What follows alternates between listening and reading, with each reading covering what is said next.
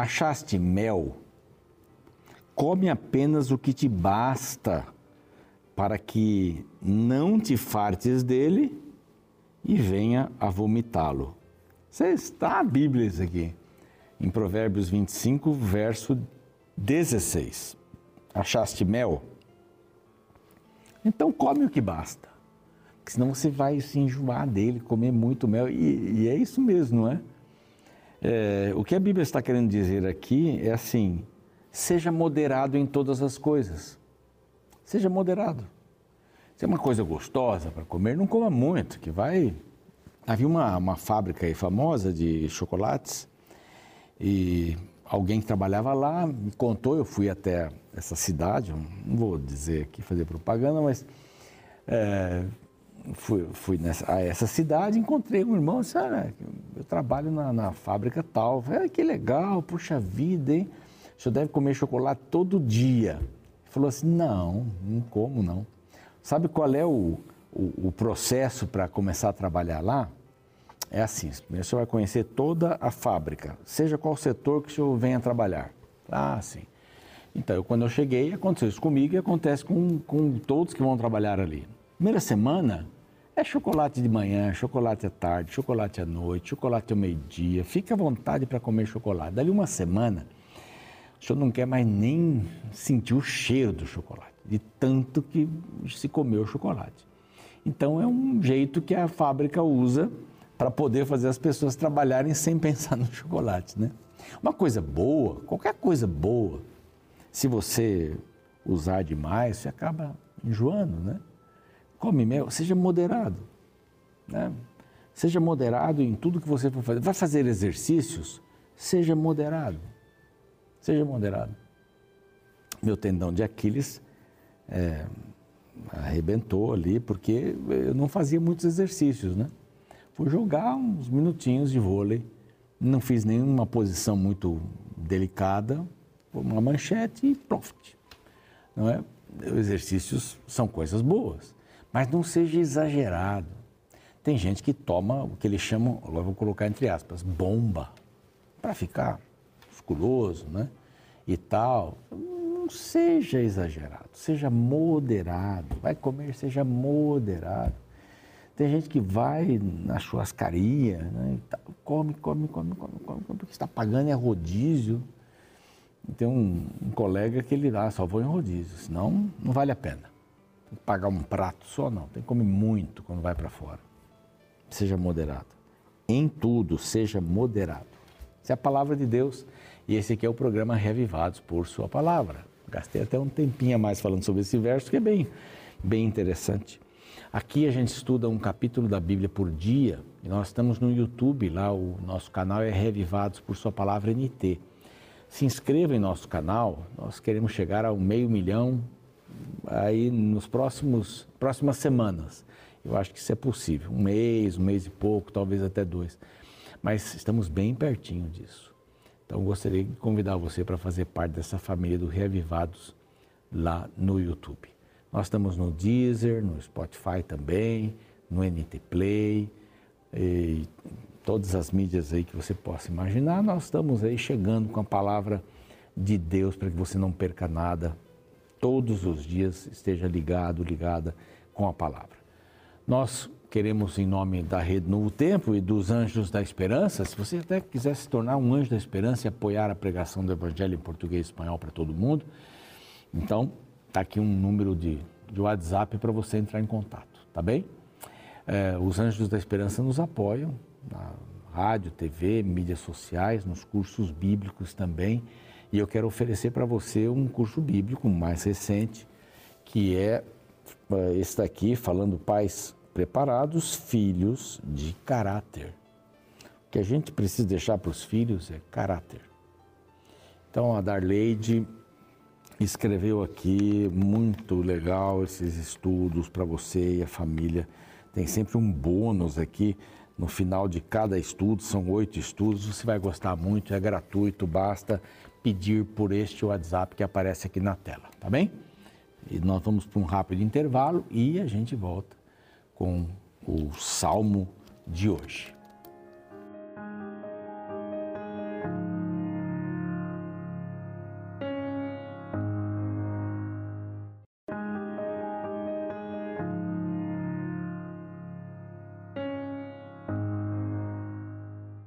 Estamos de volta com o Salmo de número 32. Hoje este é o salmo que vamos estudar aqui.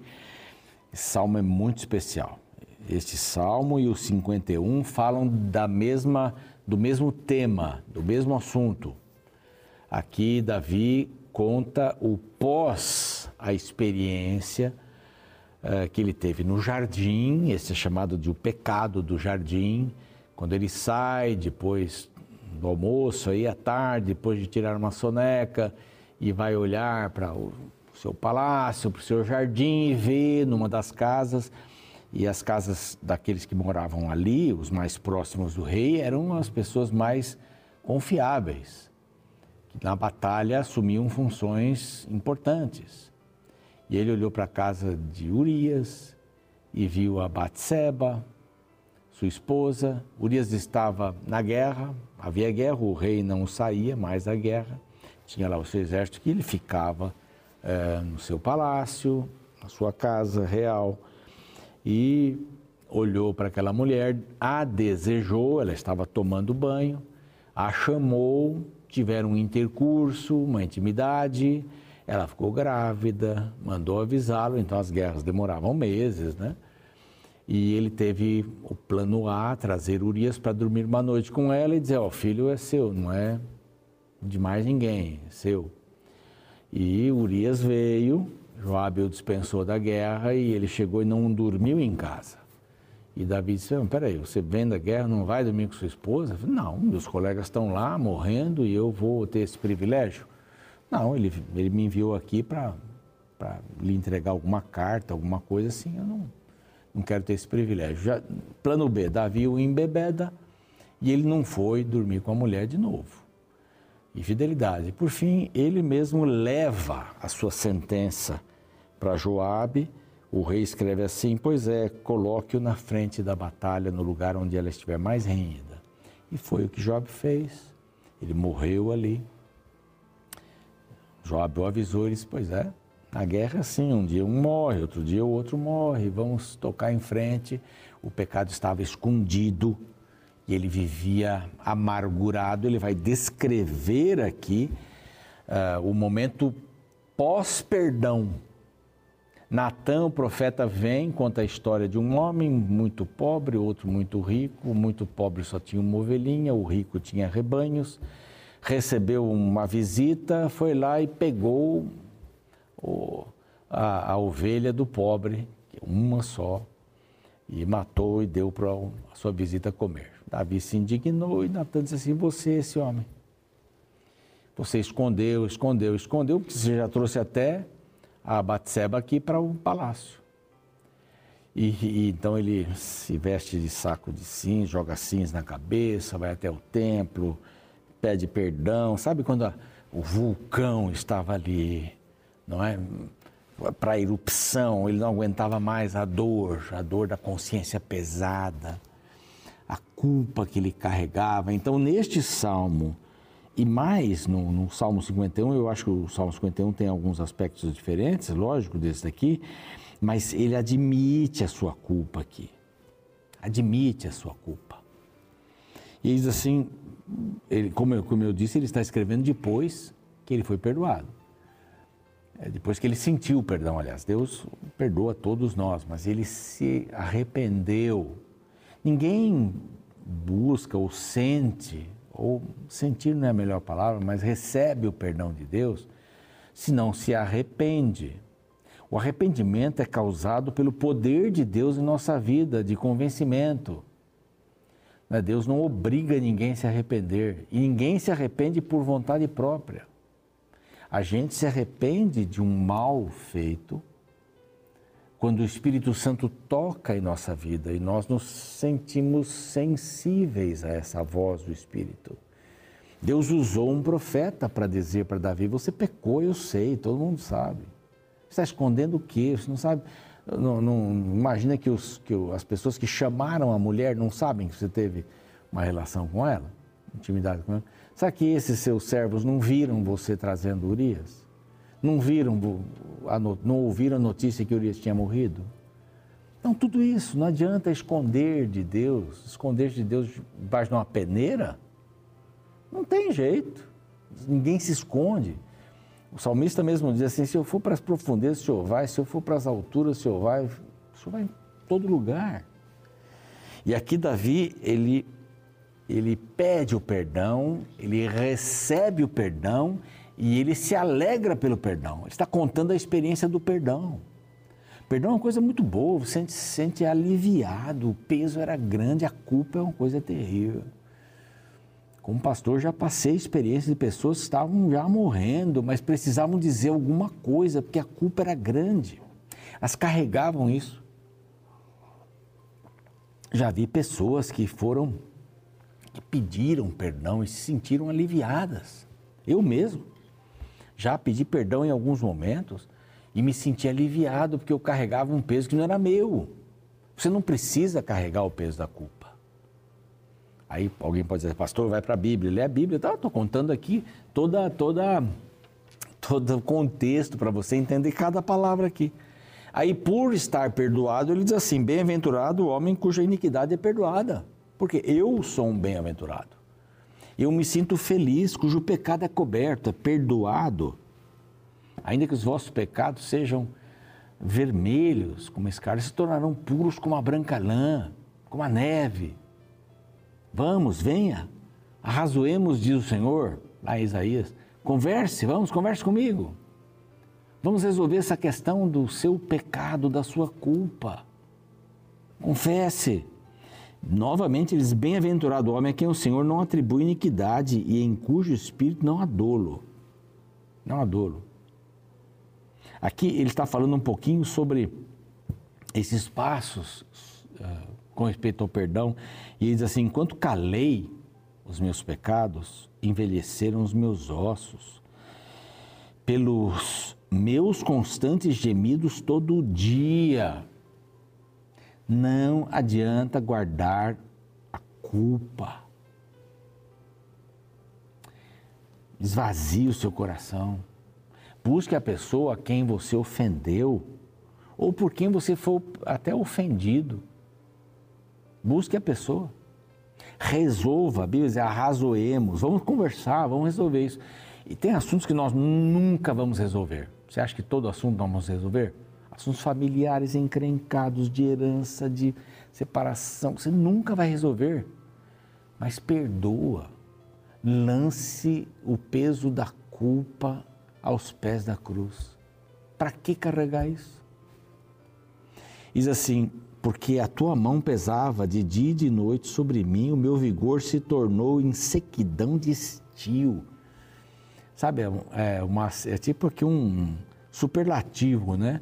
Um, sequíssimo, seco dos secos. Eu vivia assim seco. Verso 5: Confessei-te o meu pecado, e a minha iniquidade não mais ocultei Disse: Confessarei ao Senhor as minhas transgressões e tu perdoaste a iniquidade do meu pecado. Sendo assim, todo homem piedoso te fará súplicas em tempo de poder encontrar-te. Deus sempre está à disposição. Quando você confessa, e o rei confessa a culpa, teve consequências? Teve. O filhinho morreu. Aí depois Absalão dá o golpe. Né? Teve culpa. Os seus filhos tiveram uma trajetória mais ou menos parecida em alguns aspectos. Ele teve teve consequências. Deus não tira as consequências, mas perdoa. Deus mais perdoa. E olha que expressão bonita. Tu és o meu esconderijo, tu me preservas da tribulação, verso 7, e me cercas de alegres cantos de livramento. Olha, a pessoa está leve. Colocar nos pés da, aos pés da cruz. Se você não pode confessar para alguém, confesse para o Senhor. Se a pessoa ofendida e tal não quer conversa, mudou de país, morreu, confessa para o Senhor. Entrega. Se ela é viva ainda, escreva. Ela vai dizer assim: não, você eu nunca vou te perdoar. Bom, mas você entregou. Você se entregou. Me perdoe, eu errei. que três frases são muito importantes no casamento, né? Me perdoe, eu errei, eu te amo. eu errei, me perdoe, eu te amo. É, é essa ordem aqui que eu queria colocar. É muito lindo isso aqui. Porque diz assim: a tua mão me pesava. Depois assim, instruir-te-ei, te ensinarei o caminho que deve seguir e sob as minhas vistas te darei conselho. Isso diz o Senhor, né? Não sejais como um carvalho ou como uma mula sem entendimento. Para quê? Muito sofrimento. Verso 10: terá de curtir o ímpio. Por quê? Porque guarda, porque vive assim. Já percebeu que às vezes as famílias não têm o que conversar, ficam falando mal dos outros, de algum caso, alguém da própria família. A gente sempre enxerga o erro dos outros, é fácil enxergar o erro dos outros. É muito fácil dizer essa pessoa ela não é boa por causa disso. Nós temos um poder de crítica e um poder de análise impressionante. Estou falando de mim, estou falando de você, todo mundo. Nós temos esse poder. Então, pessoas estão sempre erradas e eu estou sempre certo. Né, eu, eu pressuponho isso. Então, eu posso falar do erro dos outros, mas eu estou errado em muitas coisas. Eu orei por alguns aniversariantes esses dias e disse assim: hoje é um dia de reflexão. Hoje é um dia de reflexão, refletir. O passado eu posso mudar? Não posso mudar, mas eu posso pedir perdão. Eu posso tirar a culpa que eu carrego para ficar mais leve, para ter cânticos no meu coração. Aqui diz que o ímpio vai ter muito sofrimento. E o verso 10 ainda diz: Mas o que confia no Senhor a misericórdia o assistirá. Eu tenho falado aqui que Deus tem duas mãos, a mão da graça e a mão da misericórdia. A mão da misericórdia, Lamentações fala, mas é, por causa das tuas misericórdias é que nós não somos consumidos. Então a misericórdia é a mão de Deus que tira o que eu mereço. E aqui diz assim: Mas quem confia no Senhor, a misericórdia o assistirá, vai tirar o que eu mereço.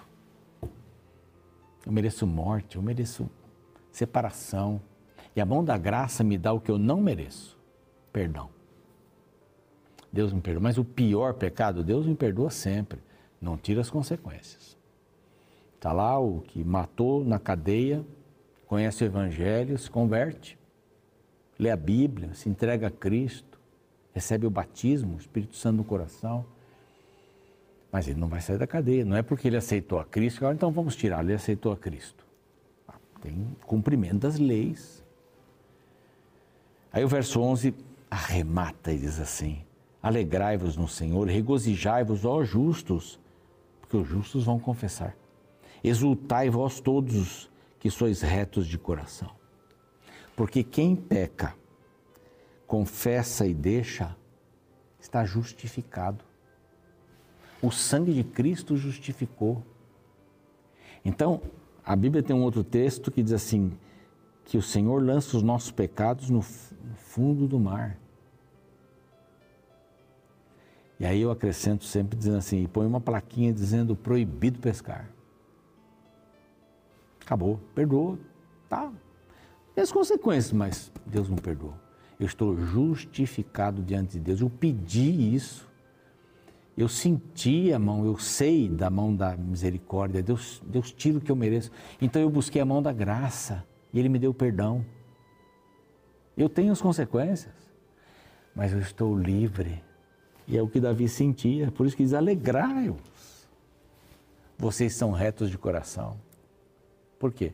Porque você sentiu, você sabia do perdão, foi justificado pela graça e é uma nova criatura. É lindo? Esse salmo é lindo. O 51 também vamos falar mais ou menos a mesma coisa, com alguns detalhes diferentes. Mas Davi confessou. Davi se arrependeu porque o Espírito estava tocando. A sua mão pesava sobre mim, quer dizer assim: Deus sempre esteve do seu lado te avisando. E aí, vamos resolver aquele assunto? Esse é o pesar da mão de Deus, não é o castigo. O castigo é, é consequência. Vamos orar. Pai amado, talvez alguém que esteja nos assistindo agora, nos ouvindo, carrega aí os assuntos pendentes. Esses assuntos estão atingindo os ossos, a estrutura, estão trazendo enfermidades físicas e mentais. Que possamos buscar o perdão, que possamos ser banhados pelo sangue de Cristo, confessarmos, nos arrependermos, buscarmos o alvo do nosso desafeto. Nem sempre vamos resolver como imaginávamos, mas vamos tirar esse peso em nome de Jesus. E o Senhor quer isso. Davi sentiu a alegria de poder depositar este peso aos pés da cruz. Que façamos o mesmo em nome de Cristo. Amém. O programa segue, eu fico por aqui e amanhã o Salmo 33. Espero você. Da perspectiva bíblica, a diferença entre um salvo e um perdido não é que um pecou e outro não, mas sim que um se arrependeu e mudou, ao passo que o outro não buscou mudanças. Esse paradigma pode ser visto na história dos dois primeiros reis de Israel, Saul e Davi. A Bíblia declara que certa vez Saul errou ao desobedecer uma ordem divina a respeito de animais que deveriam ser mortos, mas que foram poupados. O profeta Samuel foi até ele e apontou seu erro. Saul, no entanto, se justificou, afirmou que foi mal compreendido. Tentou convencer o profeta de que seu erro não era tão errado assim. E no fim, o rei não demonstrou tristeza pelo seu pecado e nem disposição para mudar. Davi, o sucessor de Saul, também falhou em vários momentos de sua vida. Certa vez, desobedecendo à vontade de Deus, adulterou com uma mulher e assassinou seu esposo para tentar esconder o erro. Um profeta também o visitou. Natan, através de um discurso simbólico, apontou seu erro. Até esse ponto, Saul e Davi caminharam de forma semelhante, Porém, a atitude que cada um tomou após o pecado é o que os distingue completamente. Ao passo que Saul tentou explicar o que havia feito, Davi, sem nenhuma pretensão de autojustificação, simplesmente se lançou ao chão reconhecendo a enormidade do seu erro. E justamente a procura pelo perdão é que fez Davi ser considerado um homem segundo o coração de Deus. Desta forma, Saul e Davi são dois exemplos de caminhos que podemos escolher após um erro. Ou nos justificamos nos afastando do arrependimento, ou reconhecemos nossa falha e corremos em busca do perdão. Justamente o impacto positivo do perdão é ressaltado no Salmo 32. Este capítulo, em conjunto com o Salmo 6, 38, 51, 102, 130 e o 143, formam um grupo conhecido como os Sete Salmos de Arrependimento. Este é mais um cântico atribuído a Davi. Seu tema principal é a felicidade de alguém cujos pecados foram perdoados. Só quem experimentou o prazer do perdão é que pode dizer como Davi as palavras iniciais do Salmo 32. Bem-aventurado aquele cuja iniquidade é perdoada, cujo pecado é coberto. Enquanto calei os meus pecados, envelheceram os meus ossos pelos meus constantes gemidos todo dia. Confessei-te o meu pecado e a minha iniquidade não mais ocultei e tu perdoaste a iniquidade do meu pecado.